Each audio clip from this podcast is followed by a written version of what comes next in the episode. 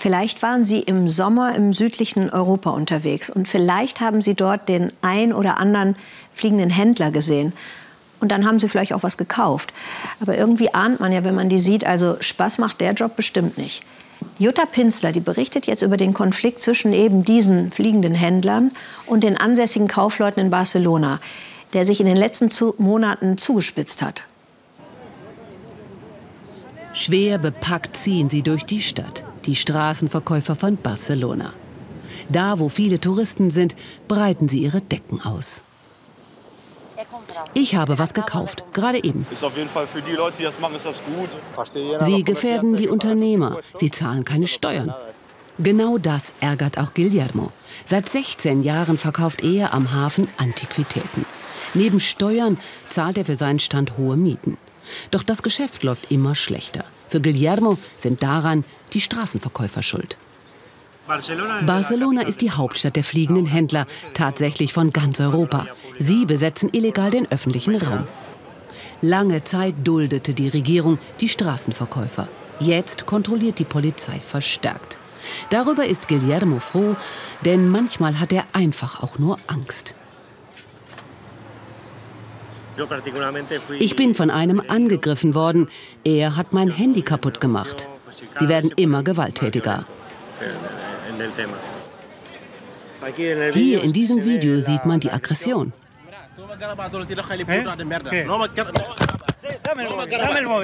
Er musste 100 Euro Strafe zahlen, aber mein Handy ist immer noch kaputt. Er verkauft hier einfach weiter, als sei nichts geschehen. In Barcelona kann man machen, was man will.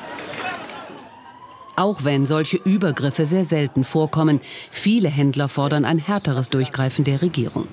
Mit Plakaten gegen den illegalen Verkauf für mehr Polizeipräsenz machen sie an ihren Ständen auf ihre Situation aufmerksam. Borja Martinez verleiht Fahrräder. Seitdem die Straßenhändler auf der gegenüberliegenden Seite ihre Waren verkaufen, kommen immer weniger Touristen in seinen Laden. Die Leute gehen nur auf die andere Straßenseite. Die Läden hier sterben aus. Wenn es so weitergeht, müssen wir schließen. Einen Mitarbeiter haben wir schon entlassen.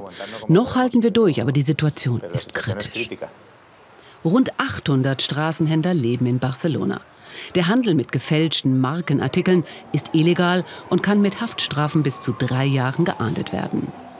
Der 29-jährige Assan will zum Hafen, um dort seine T-Shirts anzubieten, eine der wenigen Möglichkeiten, Geld zu verdienen.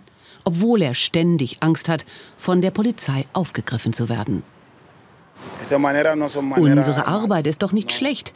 Das, was wir machen, ist schließlich besser, als zu klauen oder Drogen zu verkaufen oder sowas.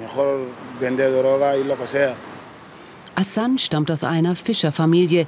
Er selbst hat eine Ausbildung als Schweißer gemacht. Doch im Senegal sah er keine Zukunft für sich.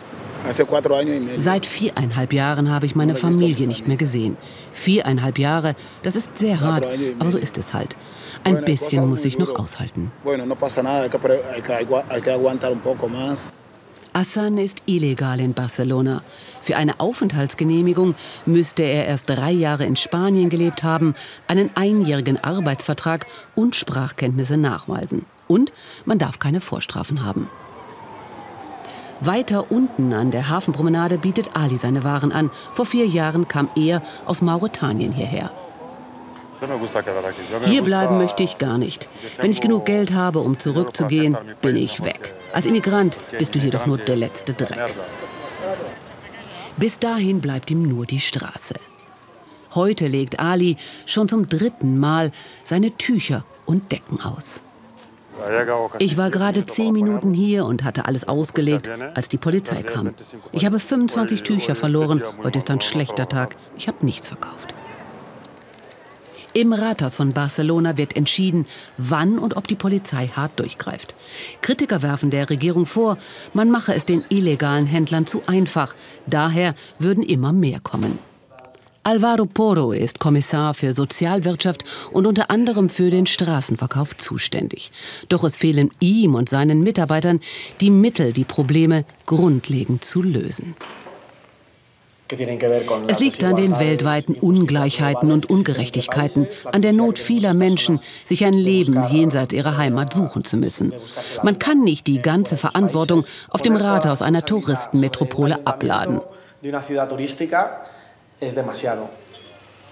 Auch die Straßenverkäufer suchen nach Lösungen und haben Top Manta gegründet, eine Art Verein der fliegenden Händler. Dauda ist einer ihrer Sprecher.